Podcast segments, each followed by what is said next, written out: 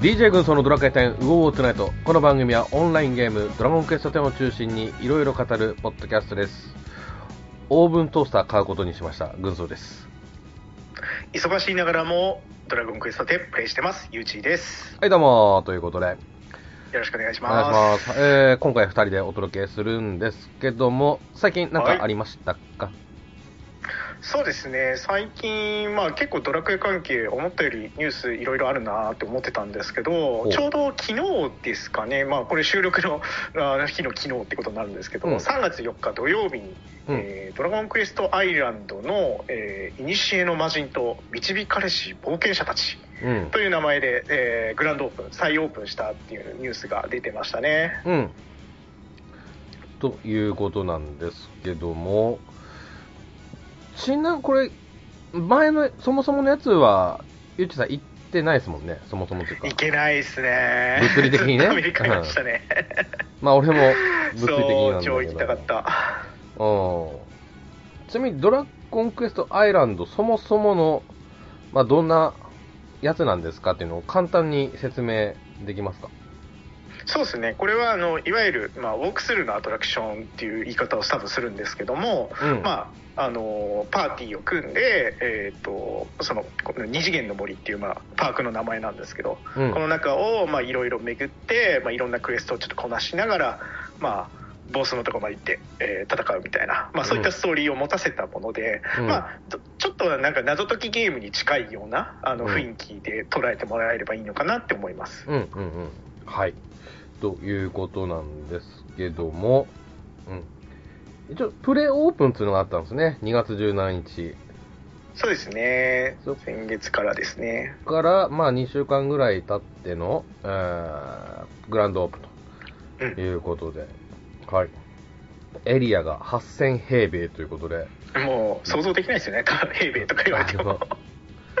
なかなか広いですよ、はい。東京ドームで、あの、表してもらっても、それでも分かんないっていうね。よくわかんないですねはい。ということで、まあ、広いということでしょうね。はいそうですねあの、知り合いとかでいらっしゃいます？まだこっちのバージョンに行くあの行ってる人は当然いないんですけどうんただでもい行こうとしてる人は何人かいますねあまあまああまあまあ。ううんん。ほら、一応、一応っていうか、あの、リーマンさんが関西だから、物理的にはああの子が行きやすい計んですけど。でもい、行くとか行ったとかって話、た聞いてないんだよな。ううーん。ん。なので、何かちょっとね、話聞ける人がね、いらっしゃったら、ちょっとね、聞く会とかって、ね聞いてみたいですよね。ね、やりたいところですけども、あとこれのねあのキャラクターの、えっとホミロット4世ですか？はい。はあのドラクエ10とコラボしてるのであの傘枠でねアイテムがもらえるあの呪文も配られてるのでこれぜひね皆さんもゲットして あの行った気分になりたいですね。俺これ半分知らなかったんですけど、これちょっと、あの、説明してもらっていいですか？これ、どこでどうもらえるんですかこれ？えっとこれは呪文じゃなかったかな。呪文でしたっけ？っと待ってください、はい。うん。じゃあちょっと調べてる間に。ちなみに次の DQ 電 TV の放送のこれは、ここからね、放送されるということで、こちらのあ現場。そうですね。生放送でっていうようなこと書いてましたね。ね生放え送なのかな、な録画だったのかな？ー生だっていうのは、え。ー生？おおすごい。はい。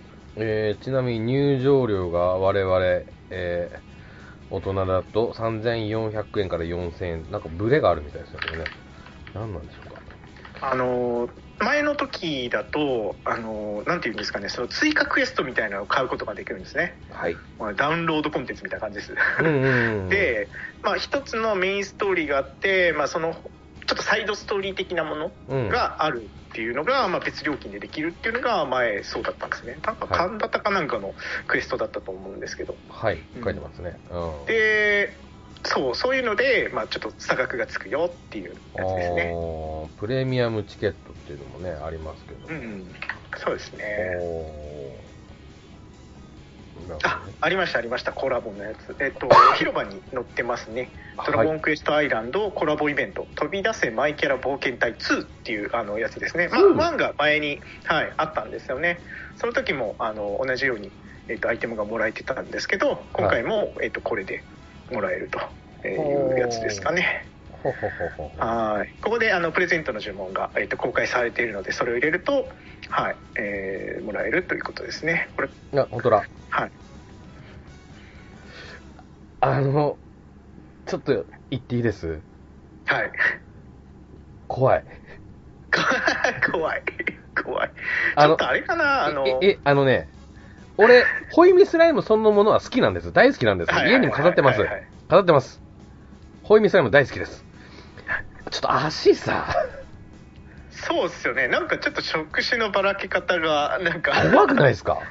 うーん。あこれは多分うん。2本をなんか手のように扱ってるのがちょっと違和感あるんですかね。横に広がってるの。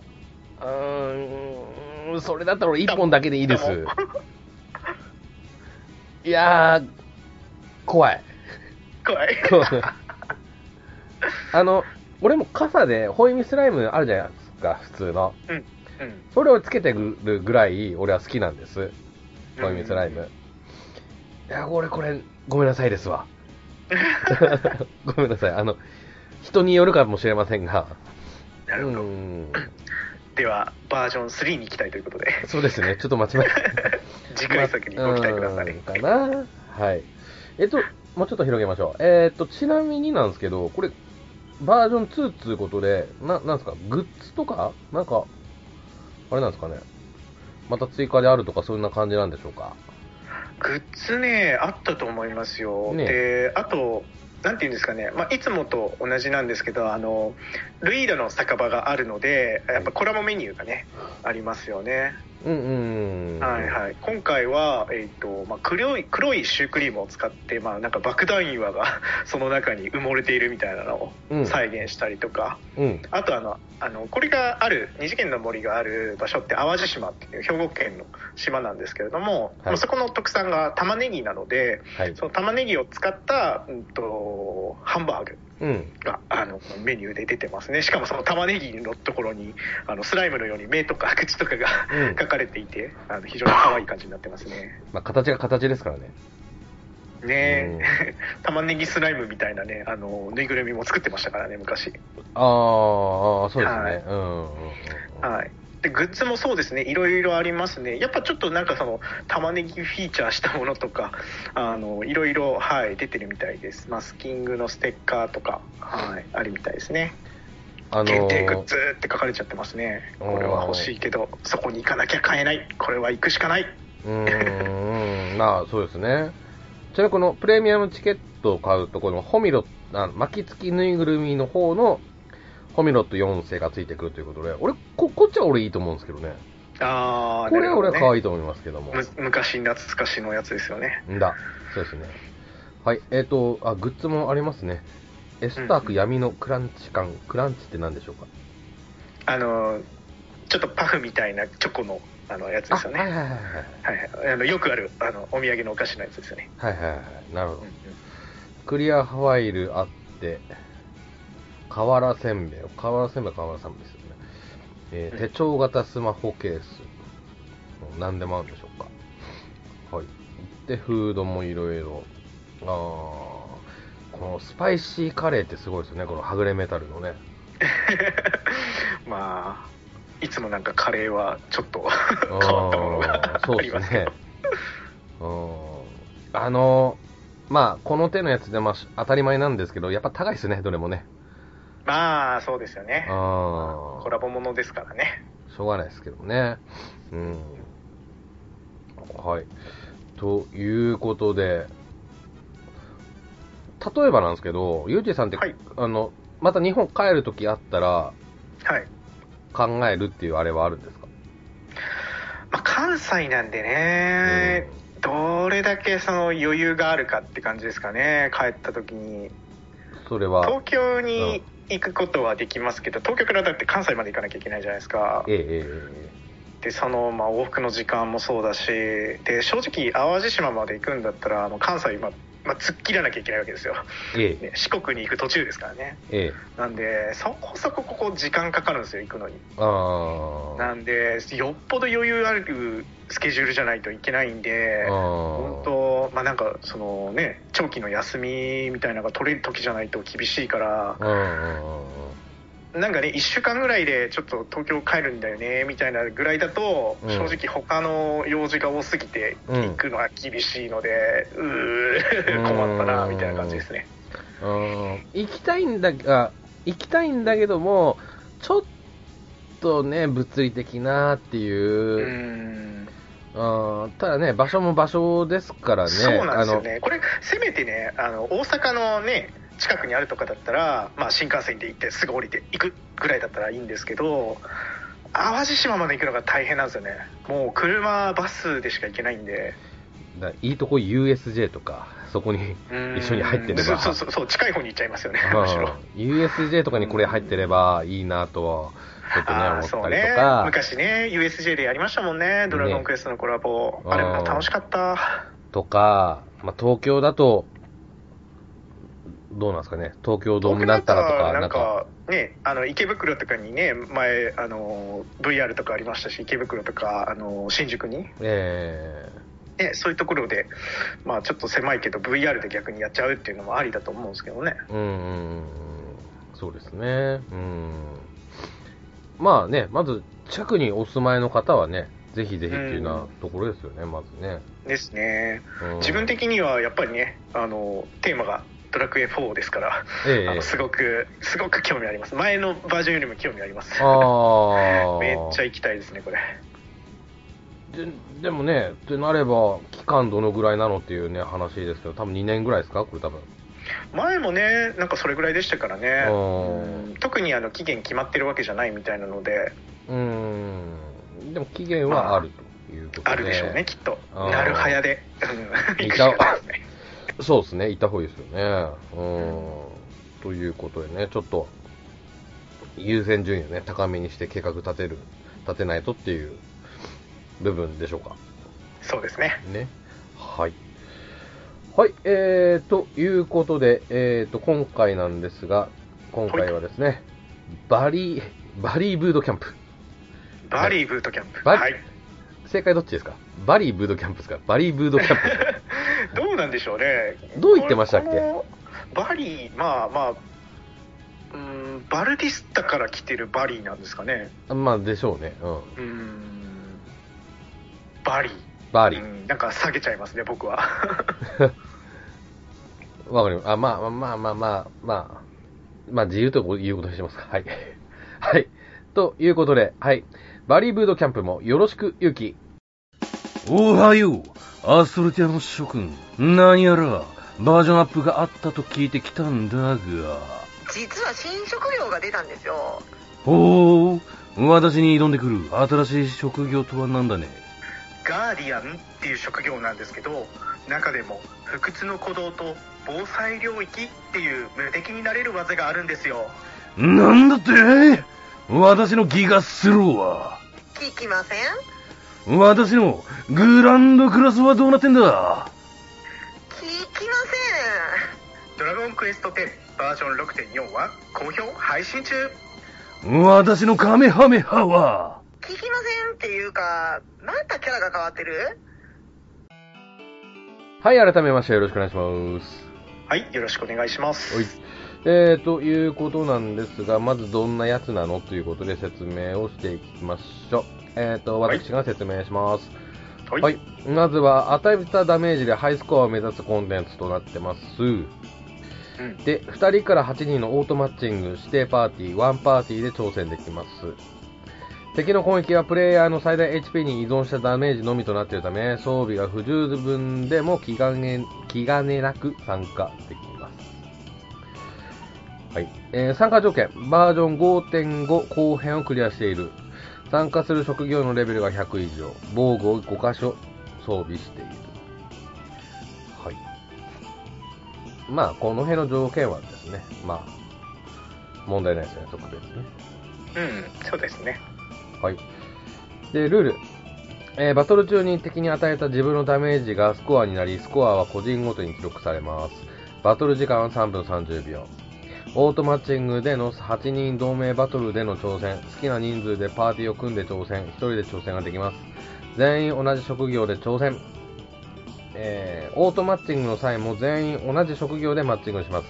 パーティー同盟を組んでいる場合は参加する全員が同じ職業である必要があります。バトル中蘇生はできず、死亡したらその時点で終了。道具の持ち込みはできず、開始時に回復アイテムが支給されます。そして、えーバイキルと魔力覚醒がかかった状態でスタート。バトル中にもテンションアップ、HP 回復、スコア加算のアイテムが配置されます。で、それから終盤30秒はボーナスタイムに突入します。ダメージが倍になったり、必殺やゾーン技のチャージが発動します。このボーナスタイムっていうこの写真のロゴ、俺ちょっとなんか、ドラクエっぽくなくて嫌だな。ああ確かにこの本当なんか見たことないですねこういう感じのはなんか FF っぽくてなんか、ちょっと違和感を感じます。はい。そうですねこのコンテンツ全体なんかちょっとフォント変わってますね他のに比べて全然、うん。新しい感じしますよねまあそうですね。うん。見たことない感じで、ちょっと、うん、まあって感じですけどね。はい。で、それから実績関係の話ですね。獲得したスコアに応じてスコアランクを獲得。実績を達成すると特別報酬を獲得できます。はい。で、えっ、と、その報酬関係はちょっといろいろあるので、えー省略しますが、ただ、スコアランクの SS を取ると、基人のトロフィーというのがもらえるそうですね。これが、まあ、新規のオリジナルのしあの景品ですよねそうですね。はい。っていうのを踏まえなんですけども、えープレイ状況及び感想としまして、えーままあ私なんですけど、わあの、私先月いっぱいまでまあちょっと忙しかったんです。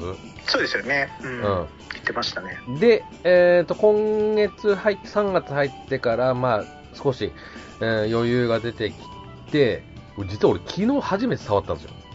おおまあ、4日 ?3 月4日なんですけど。うんうんで、あのー、皆さんが言ってる意味がうん分かった。改めうて。ゆうちさんも何回かね、あ前回、前々回も喋ってあったし、それちゃんと聞いてだったけども、改めて意味が分かったっていうね。うん。人と会わねえっていうような話なんですけど。ああ合わないというのはマッチングしないってことですか？あのひどすぎる。うん。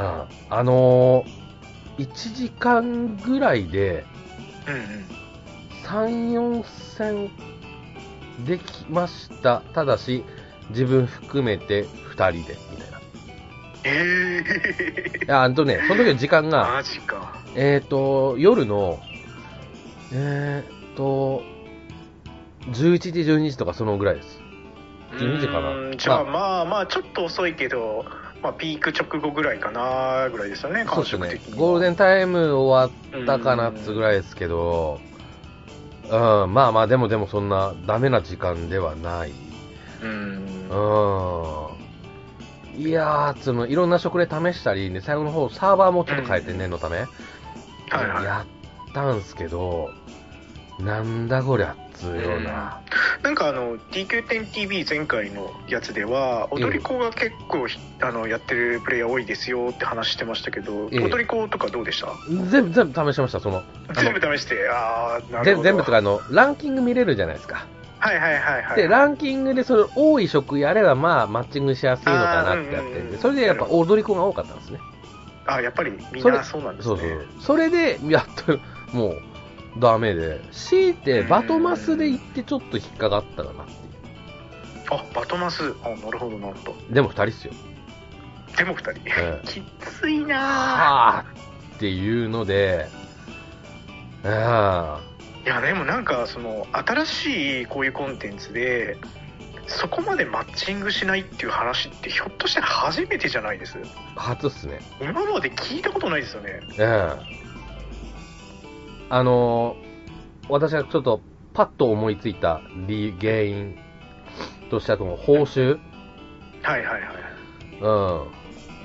報酬と、あとはそういうマッチングが必要なコンテンツがもう増えすぎたから、うん。この二つじゃねえかなって俺は思って思うんですけど。うーんあのマッチングするコンテンツが多いっていうのは自分もかなりずっと思ってましたよねまあ、自分のね、うん配信でも結構言ってるんましたよですけど、ね。やっぱ人が分散しちゃうのでうん。やっぱ難しいですねでまあ今のこのタイミング、まあ、ちょっと細かい話しちゃいますけど例えばあの今天国が空いていて天国に行っている人がいるとか、うん。やっぱマッチングものがかぶっちゃうしかもね時期が限定されてるので天国とかってうん。だからそういうのに行っちゃうとそれはね、まあ、まず絶対数少なくなっちゃうっていうところと、うん。でまあ、今回この、えーバリーブートキャンプは、えっと、報酬が、まあ、いつでもとりあえずもらえるんじゃないかと思われているので、うん。まあ、そういう意味ではねあの急ぐ必要もないし、う。うんっていうので余計に人が ちょっと少なくなってるっていうのはあるかもしれないですね。うん。うん。そちら踏まえて、ゆうじさん感想というか、なんか他になんか、どうですか、プレイ状況的な話とか。そうですね、えっ、と、私もあまりたくさんプレイしてるわけじゃないんですけど、えっ、と、軍曹さんプラス1日ぐらいかな。ああ、そうなんですけど、うんはい。で、まあ、いくつか、まあ、マッチングにかけたんですけど、自分の場合は、えっ、と、まあ、やっぱちょっとプレイ時間が違うので、うん。あの、平日の昼間かなに、まあ、やった感じだったので、えっ、と、うんマッチングはもうせずでしたね。どの職もせずでした。うん。うん。はい、で唯一ですね、うんと、配信の中であのちょっとやってみたんですけどもその時に1人だけ あのマッチングした人がいました、一緒だ。あうん、ほぼ一緒ですね。はい。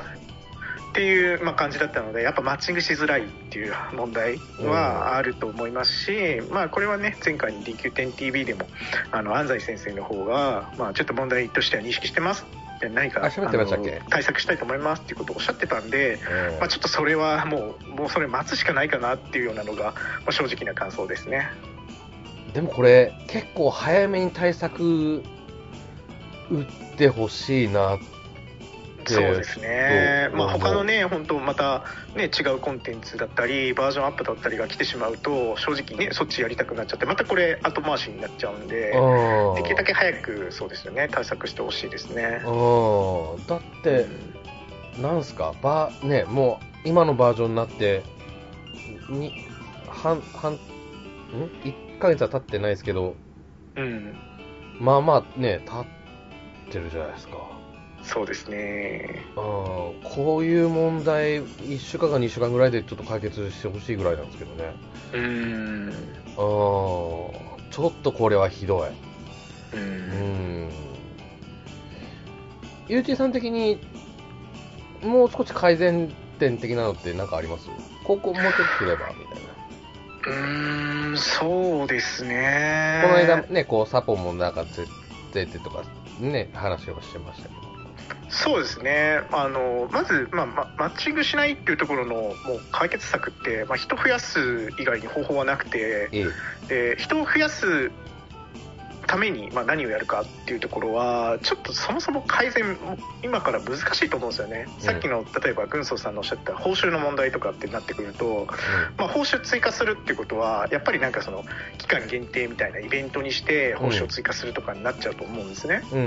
うん。でそうなると、ね、今から急にイベントやりますっていう風になってもなかなかそれをねこのゲームの中に入れるのとか難しいと思いますし、うん、そんなあのすぐにねあの変えれるとは思えないんですよね。うん。うん。なんで、まあ、どうするか。うんそうですね。まあ、少なくとも自分の感覚からすると,、はい。うんとマッチング8人は絶対いらないですよね。うん。うん。うん。うん。なんで、まあ、まあ、少なくとも普通の4人のマッチングでいいんじゃないかなって思いますけどね、同盟はなくてもいいかなって思いますけど、うんうん。まあ、ただ、それでもまあマッチングしてないっていう問題なんで、いや、まあまあ、のでも。4人に減らしたからって進められるわけじゃないんですけど、うん。うんまあ、そこは最低限入れてほしいのと、あと、まあ、あの DQ10TV の中でも、えっと言ってましたけれども、えっと職業縛りをどうするかっていう話ですよね。ああ、はいはいはい。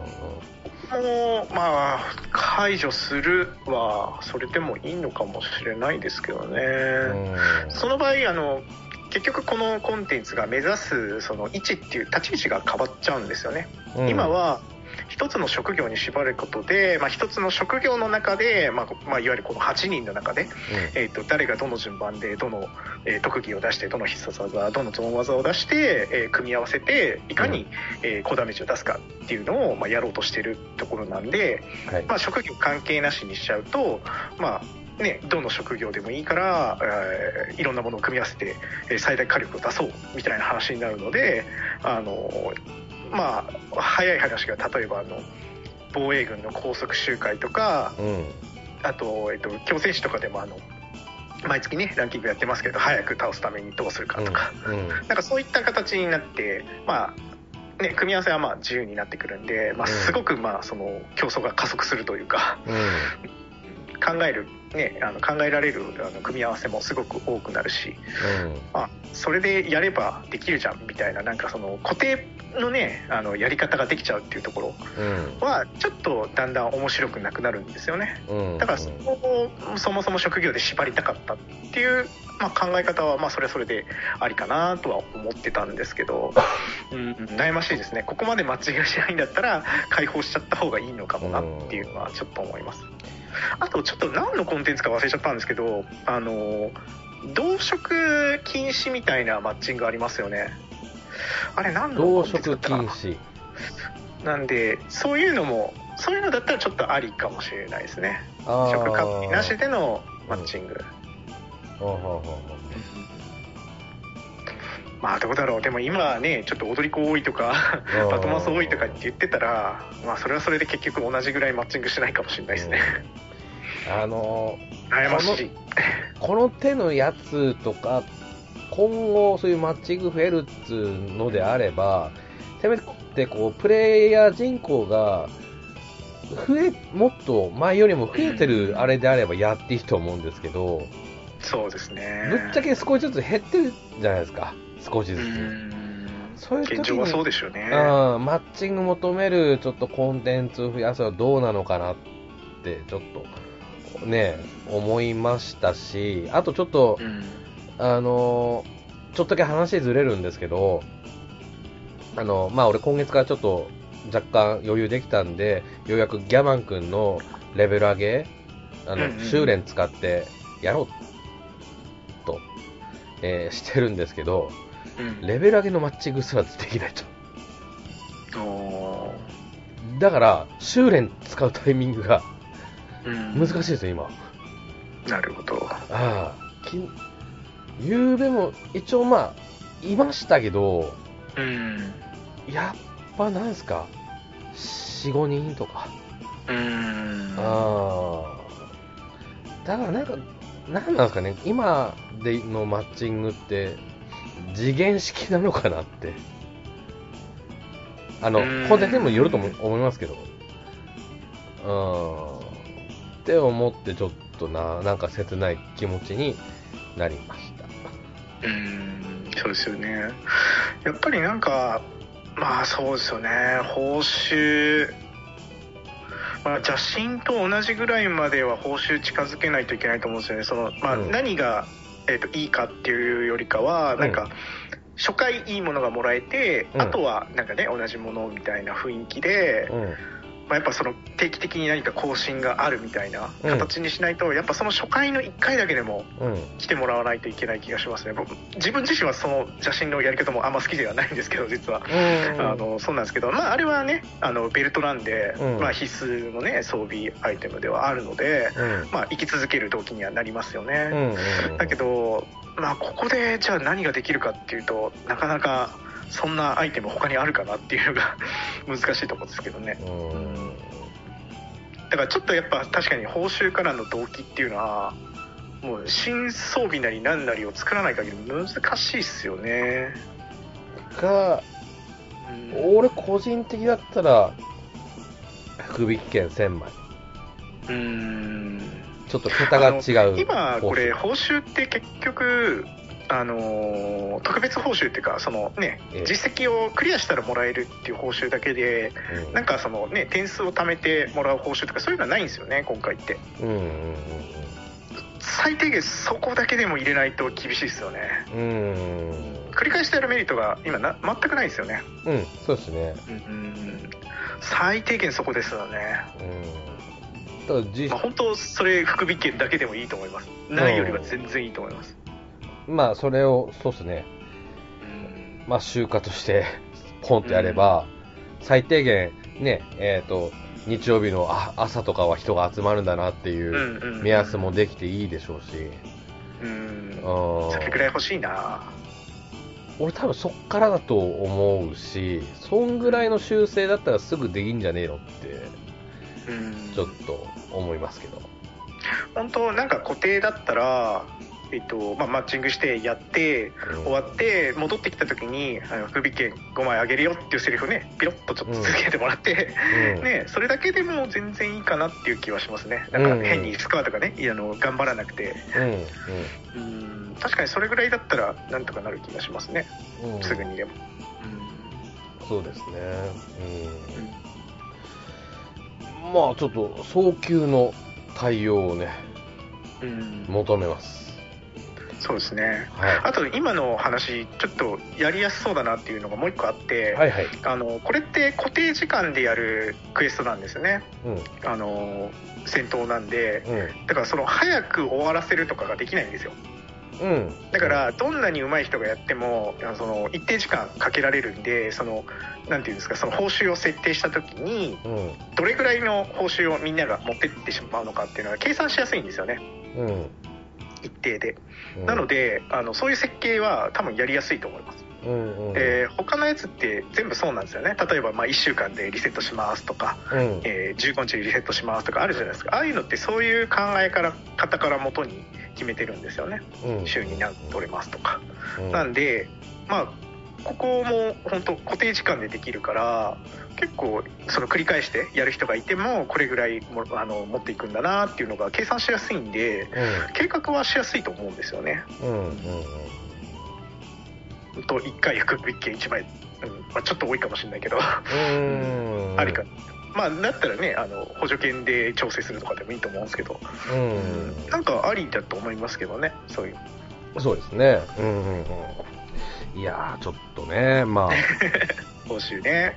あ、もうだし、なあ、そのあたりちょっと、ね、予測はつかなかったのかなっていううん。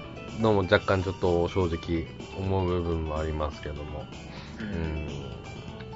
うん、難しいですね。む難しいっていうかちょっとね、えー、ってとこありますが、そういったところですかね。うん。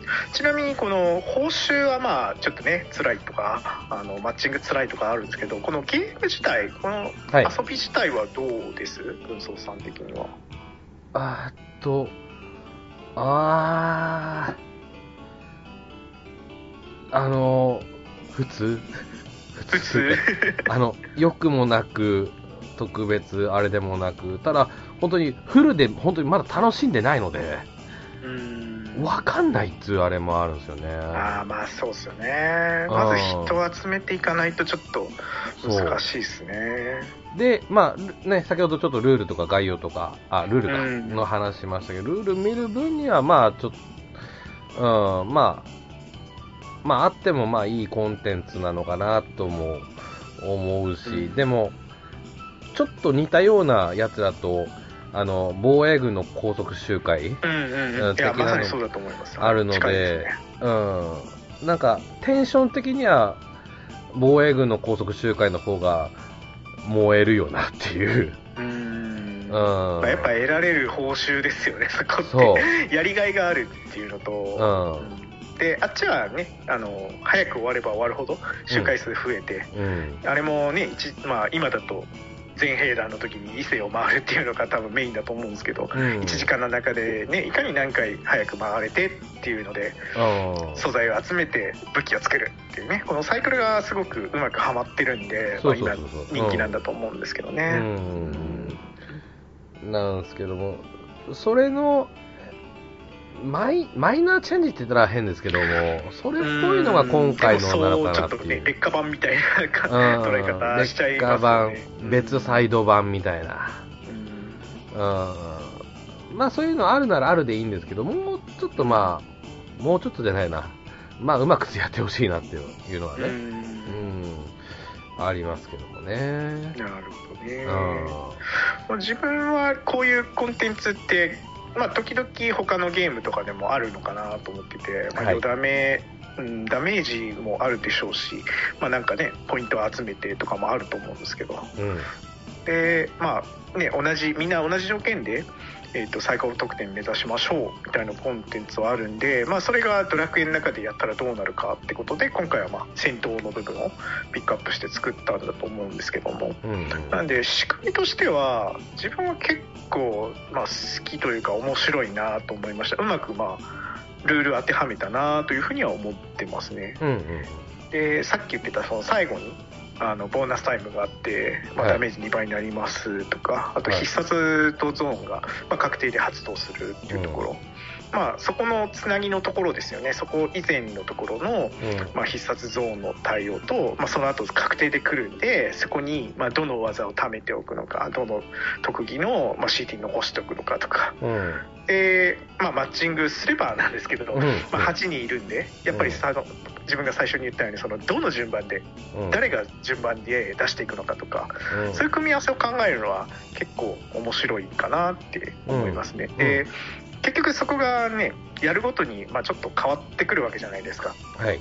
あの CT 技も、まあ、固定ではなくていろんなねあの法事だったり何だったりの都合で、ね、短縮されてすぐに来たりするわけなんで、うん。まあ、そこを臨機応変にどうやって組み替えて対応していくかうん。っていうので、まあ、ハイスコア狙っていくっていう遊びはまあ面白いなとは思いますねうん。うん。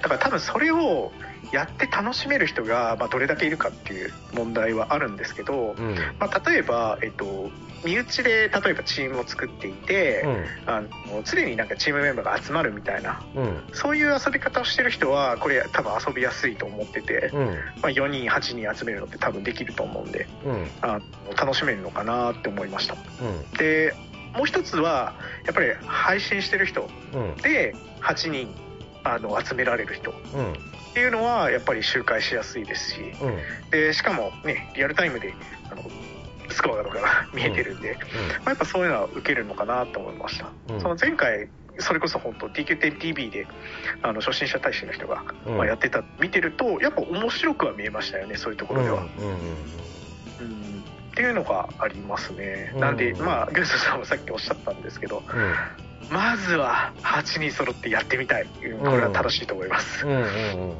そうですね。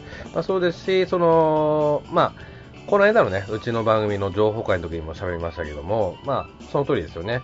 あの、えっ、と、チームイベント向きなのかな、みたいな。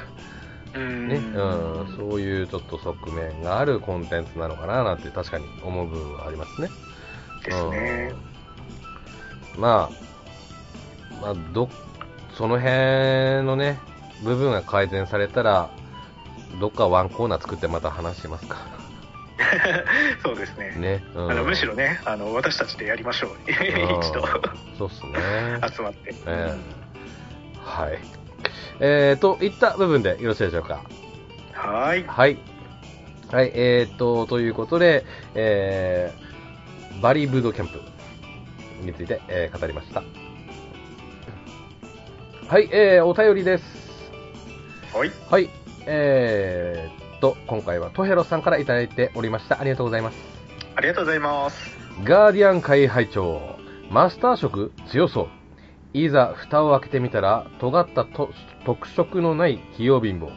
旅芸、天地などと同様、攻守のバランスは良いので、ストーリー攻略では使いやすい鎧色なのでしょうか。鎧色な感じでしょうか。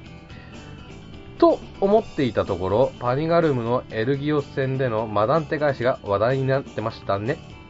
ということで、いただいております。はいありがとうございます、ありがとうございます。どうでしょう？そうですね、まあ、あの自分もいろんなコンテンツちょっと行き始めたんですけどレベルが上がってきたんでうん。あの確かに、まあ、どういうとこでも連れていけるのは確かにそうですねやっぱね火ダメ落とせるうん。天候がすごく強いのでうんいやあの使いやすい感じはしますね、うんでまあ、やっぱダメージじゃあどれだけ与えられるのかっていうとこう、まあ、一番ね火力が出るのは両手剣っていう話で、まあ、一応両手剣自分も使ってるんですけどうん。まあめっちゃ強いなっていうところまでやっぱいかないですよね。うん。うん。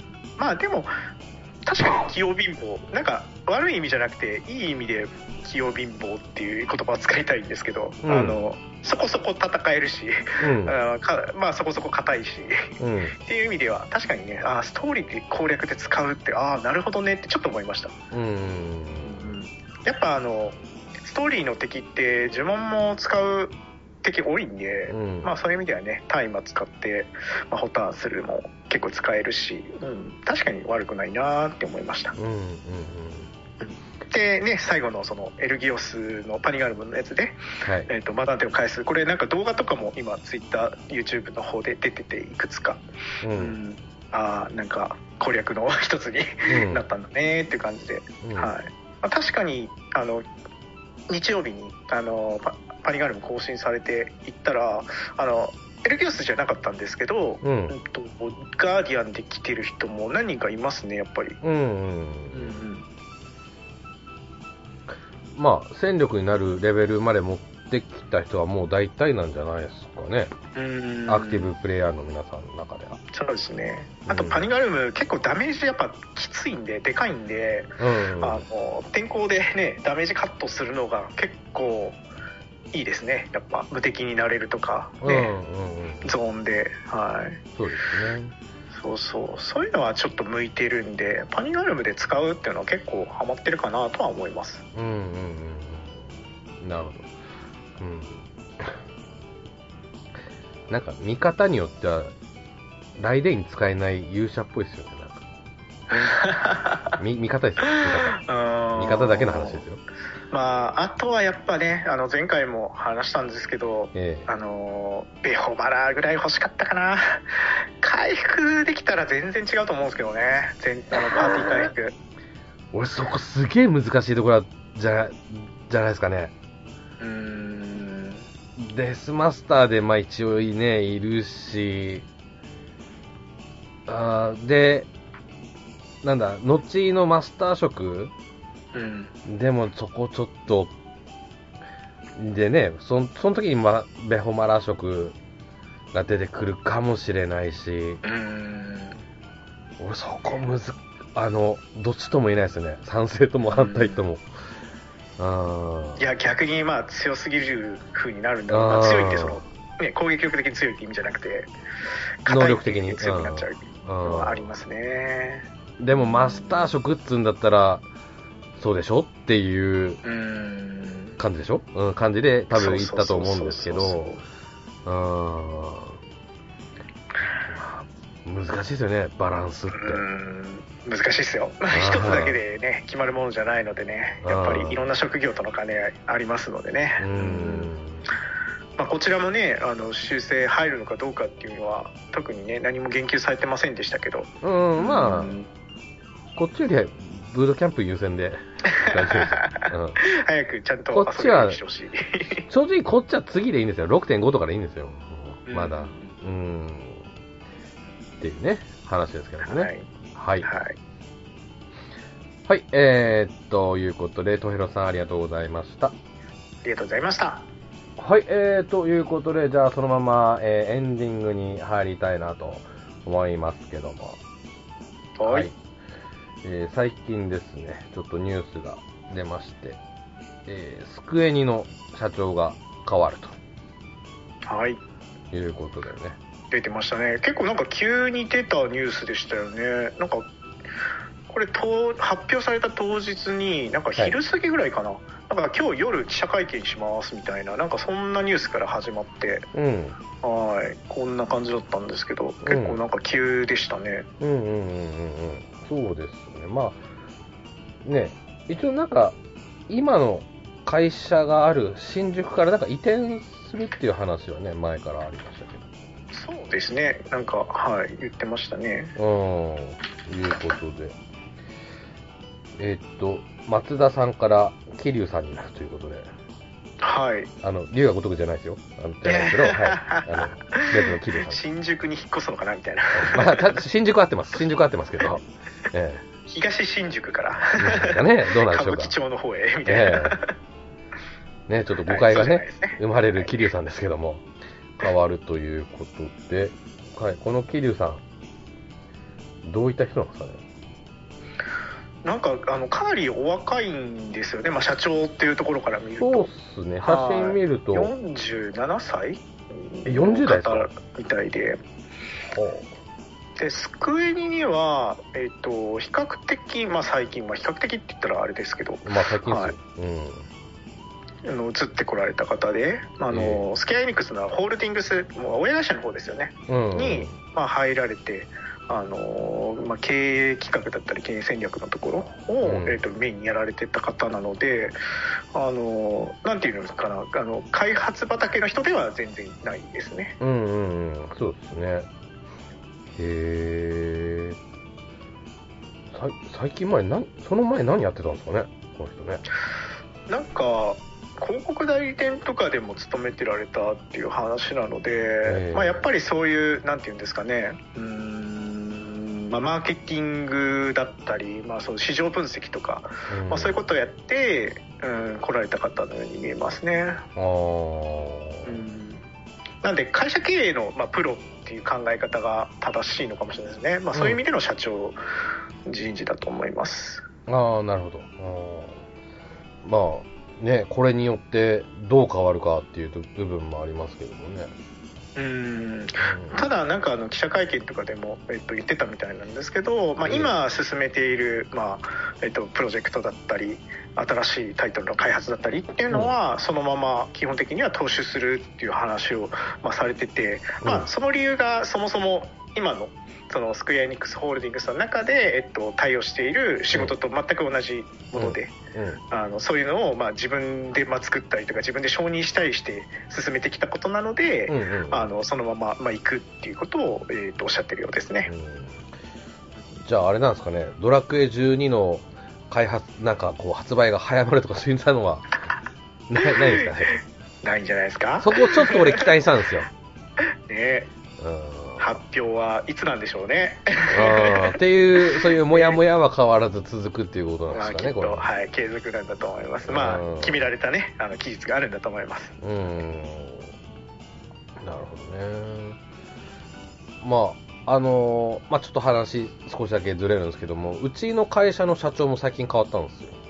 ああ、そうなんですね。ええいうことで、その時には、まあ、開発畑あ？かな？うん。うん。新商品を考える、えーところから出てきた社長さんという形なんですけど、うちの場合は。うん。うん、あるんですけども、ねえ、社、社長変わるだけでね、いろいろ変わるっていうね、話はいろいろ聞きますからね。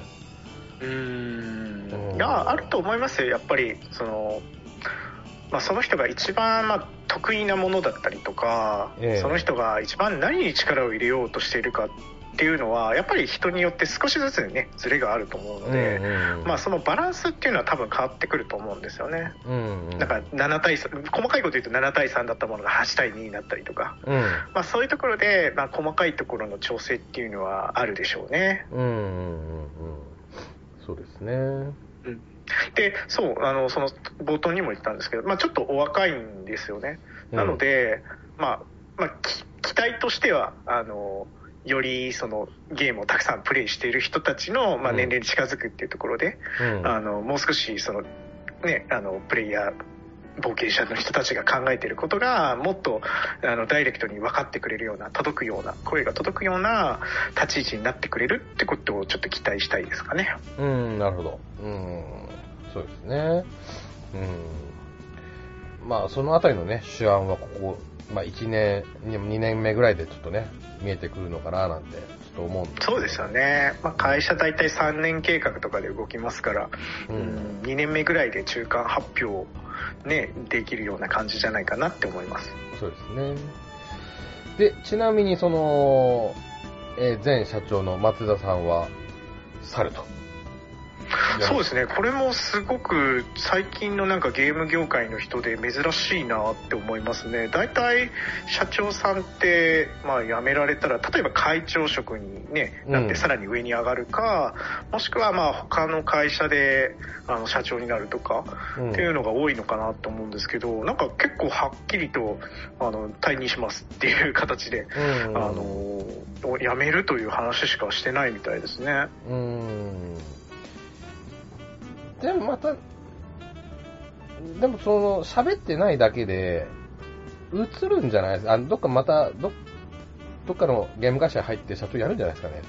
うん可能性はね、あの全然あると思います。よ結構いろんなゲーム会社の社長さんもいろんなところに移ったりっていうのありましたし。ねセガとか、光栄テクモとか、う。うんん、そうですよね。結構大きな会社、大体そうやって社長さんっていろんなところに移って、あの、やってるっていうのもあるし、あと今でもね、新しいスタジオを作るっていう流れもあるじゃないですか。そうですね。それこそさっきの留学特の話もそうなんですけど。ええだからもしかしたらそういう話もあるかもしれないですけど、まあ、松田さんは特にね、あの、クリエイターっていうわけではないので、うんそこまでのはないかもしれないですけど、例えばなんかその有名なクリエイターさんを、まあ、スタジオを構えたいので、そこの会社の社長になってほしいとかうんはあるかもしれないですよね。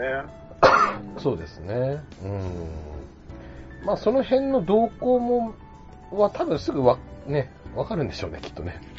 そうですね。まあ、このタイミングで発表されているので、うんまあ、動きはもしかしたら4月の1日にうんあるのかなっていう気はするので、3月の末ぐらいに何かまた新しいニュースがあるのかもしれないですね。うんうんうんうん。